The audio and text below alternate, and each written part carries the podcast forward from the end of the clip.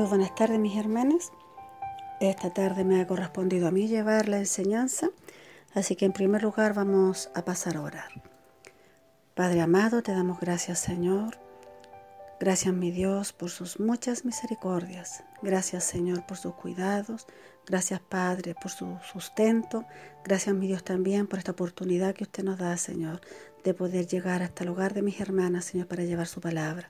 Ruego, mi Dios bendito, que usted bendiga a cada una de mis hermanas, Señor. Danos la gracia, danos la sabiduría. Abra, Señor, nuestro entendimiento, Padre bendito, para poder eh, aprovechar al máximo, Señor, su palabra. Dame a mí la gracia también, Señor, para entregarla, para desarrollarla. Y usted, Señor, guíenos por misericordia. Se lo imploro todo en nombre de Jesús. Amén.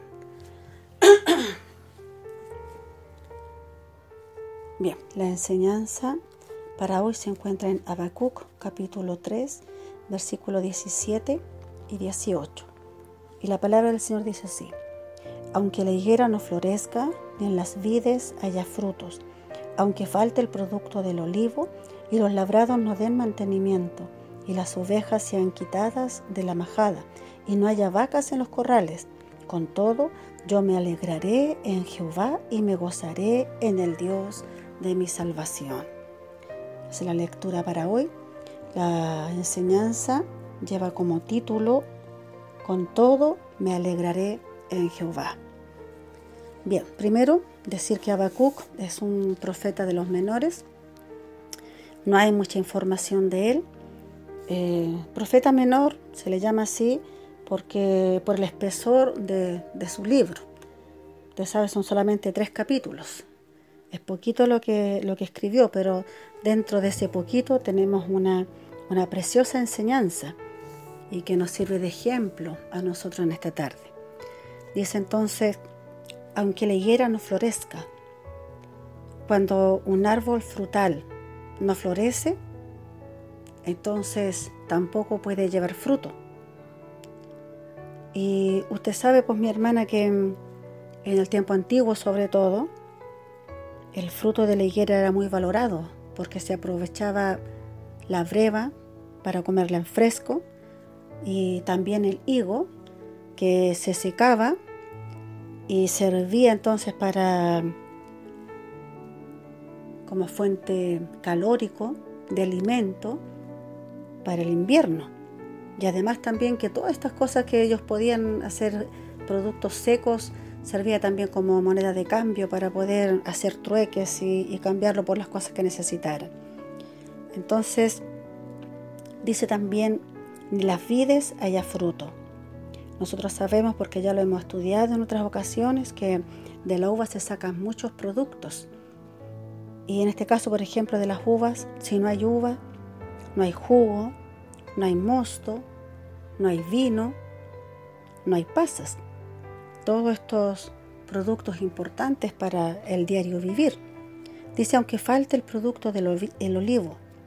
Las aceitunas, como usted sabe, eran usadas también como moneda de cambio porque eran muy valoradas, pero además también su uso principal, el aceite de oliva, se usaba en el culto, tanto para la unción como también combustible para las lámparas, que tenían que permanecer siempre encendidas. Dice, y los labrados no den mantenimiento. Pueblo agrícola. Usted sabe, nosotros también que somos aquí de esta parte eh, del centro de nuestro país, también somos una región agrícola.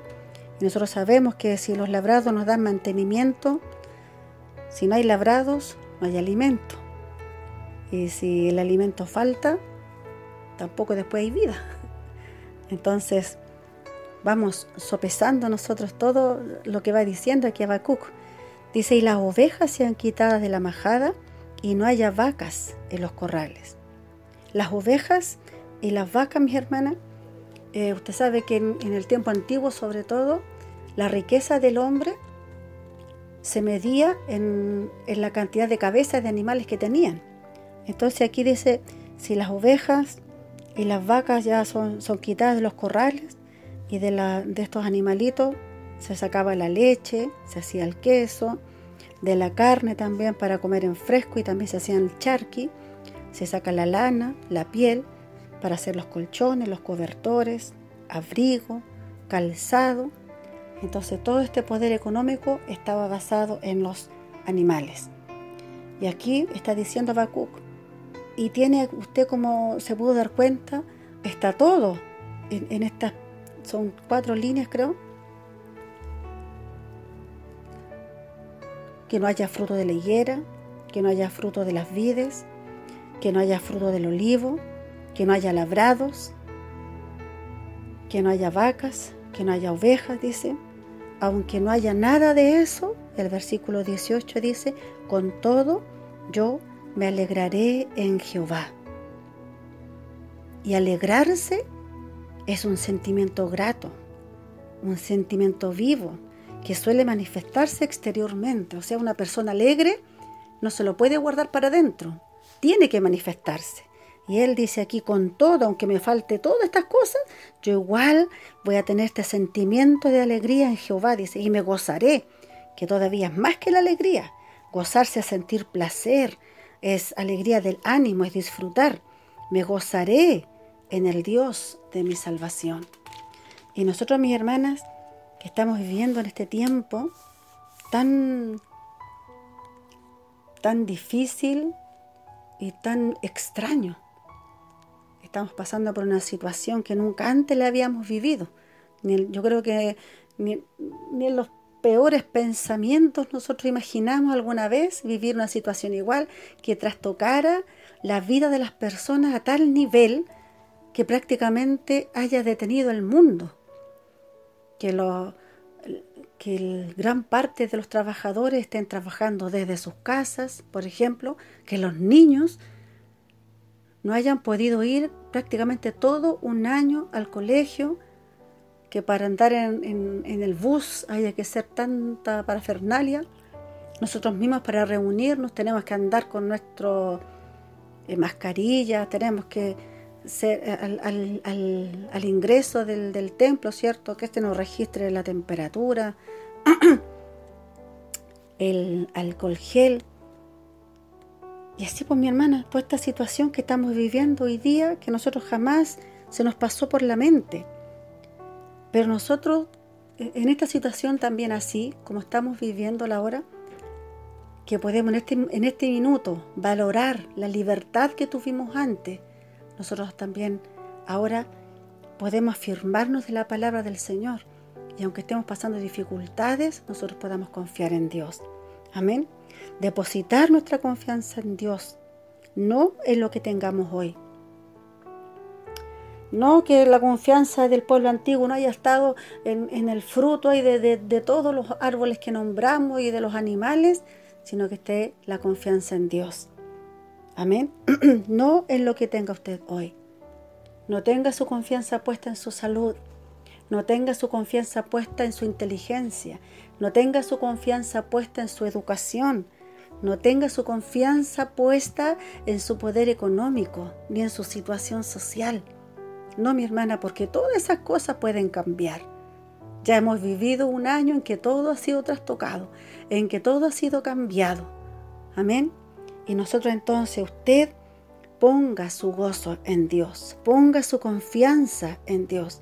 Y ahí no va a importar la dificultad, por lo angustiante que es, por lo angustiante que sea, por la situación que usted esté viviendo, cual sea el nombre, cualquier sea la dificultad, grande, gigante, insostenible, pero ponga usted su confianza en Dios. Yo no sé cuál es su problema, pero ponga su confianza en Dios. A eso le invito yo en esta tarde, a que ponga su confianza en Dios. No, no confíe usted en el hombre, confíe en Dios. Amén. Entonces, aunque la angustia sea mucha, usted tenga la certeza que cuando Dios tiene el control, usted está segura. Nosotros estamos seguras cuando Dios tiene el control. Amén. En Jeremías 17, versículo 7 8 dice, bendito el varón que confía en Jehová y cuya confianza es Jehová, porque será como un árbol plantado junto a las aguas. No verá cuando viene el calor, dice, su hoja estará verde y en el año de sequía no se fatigará ni dejará de dar fruto. Entonces nosotros somos el plantío de Jehová, mi hermana. Nosotros somos árboles suyos. Y nosotros, aunque estemos viviendo esta situación tan difícil eh, y tan como que no podemos comprenderla, pero nosotros tengamos la seguridad puesta en Dios. Porque tenemos que dar fruto, aunque estemos este, en este momento pasando por esta sequía, pero tenemos que dar fruto, porque somos árboles del Señor. Amén.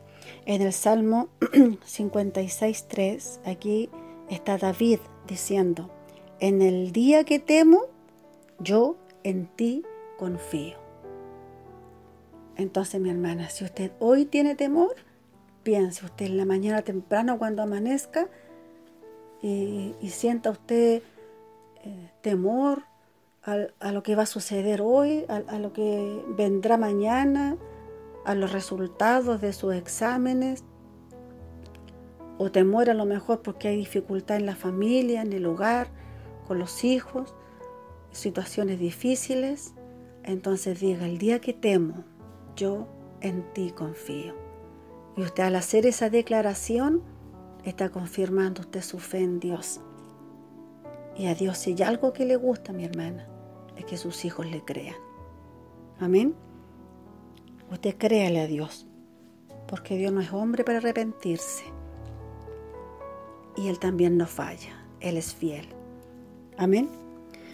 Ahí en Filipenses, capítulo 4, 19, está hablando Pablo a los hermanos de Filipos y yo quiero decirle esto también en esta tarde. Y usted grábeselo en su corazón y ojalá lo pueda buscar en su Biblia. Filipenses 4:19 dice, mi Dios pues suplirá todo lo que os falta conforme a sus riquezas en gloria en Cristo Jesús. Y yo se lo quiero también decir a usted, mi hermana, en esta tarde. Y también me lo quiero decir para mí. Mi Dios, pues, suplirá todo lo que os falta. Todo lo que os falta lo suplirá Dios. Y Dios no miente. Y cuando dice todo, es todo.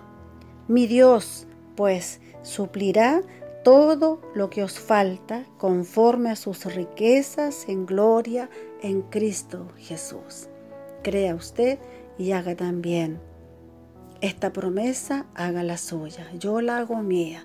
Yo la voy a creer, la creo, así es que es para mí. Que sea también para usted un derrotero. Amén.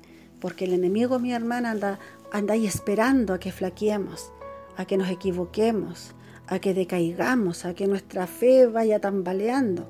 Así es que nosotros nos tenemos que ocupar en buscar al Señor y afirmarnos de Él. No se olvide usted, en el día que temo, yo en ti confío. Cualquier cosa que a usted se le ponga difícil, cualquier cosa que a usted le haga tambalear, cualquier cosa que a usted le haga dudar, usted recuerde y diga, no, yo en ti confío. Y esa sola palabra, mi hermana, esa sola frase, perdón, hace al enemigo huir. Amén. Así que que el Señor le bendiga, que el Señor a usted le fortalezca, que el Señor a usted multiplique, mi hermana, su pan, multiplique su verdura, que el Señor bendiga su, su calzado, que el Señor bendiga su ropero, el Señor bendiga la, la armonía de su hogar, la armonía de su familia, que el Señor bendiga su matrimonio y el Señor bendiga en todo, mi hermana, lo que a usted eh, a lo mejor la desconcierta o que a usted le quita el sueño, que el Señor a usted le bendiga y que usted sienta la seguridad de que Él está con usted para que su fe no flaquee, para que usted no desmaye, sino que se afirme del Señor. En el día que temo, yo en ti confío. Y no olvide, por favor, el versículo que usted se lo tiene que grabar. Filipenses 4:19, recuérdelo. Filipenses 4:19. Mi Dios, pues, suplirá todo lo que os falta, conforme a sus riquezas en gloria en Cristo Jesús. Amén. Somos hijas de un Padre rico. Que el Señor, mi hermana, le bendiga. Y vamos a orar. Padre amado, damos gracias por todas sus misericordias, Señor. Gracias, Padre, por su palabra. Bendice nuestras vidas, mi Señor. Ayúdanos a tener confianza, a tener fe, Señor, a tener la seguridad, Padre, que contigo también estamos seguras, Señor, que usted nos cubre, Señor, bajo sus alas. Te ruego, mi Señor, que usted bendiga cada hogar, Señor, que usted bendiga cada familia de mis hermanas, Señor, por amor, desde el más pequeño hasta el más anciano, Señor. Si alguna está enferma, sánala tú, Padre amado por misericordia. Si alguna está triste, Señor, se siente a lo mejor sola, Señor, acompáñala, mi Dios, por misericordia. Usted llévese la tristeza, arranca, Señor, toda raíz de amargura, mi Dios amado, por misericordia. Trae la paz, Señor, también a las familias de sus hijas, Señor. Usted traiga, mi Señor, la comprensión, la alegría, la armonía, Señor, por misericordia. Que sea un pan de alegría, Señor, el que ellas puedan compartir, mi Dios, en su mesa, Padre, por bondad. Ruego a mi Señor también que usted sea, Señor, bendiciendo los matrimonios, Señor, y usted guardando a todo su pueblo, Padre amado, por bondad. Se lo imploramos todos, mi Dios, en nombre de Jesús. Amén. Que el Señor, mi hermana, grandemente le bendiga. Reciba el cariño, reciba el amor de nuestros pastores, el abrazo fraterno también de ellos y no se olvide que nos estamos congregando. Tenemos los mismos horarios de siempre, martes y jueves a las 7 y media, domingo a las 5, hay que llegar un poquito antes porque hay que registrarse. Es, un, es parte de, la rutina que tenemos que, que hacer ahora por las ordenanzas del Ministerio de Salud, pero no es nada tan complicado. Usted llegue con tiempo nomás, traiga su copa vacía para que el Señor se la llene. Amén. Que el Señor le bendiga mi hermana espero que nos veamos pronto. Y espero también que la palabra del Señor venga y llene y sacie toda necesidad. Dios le bendiga.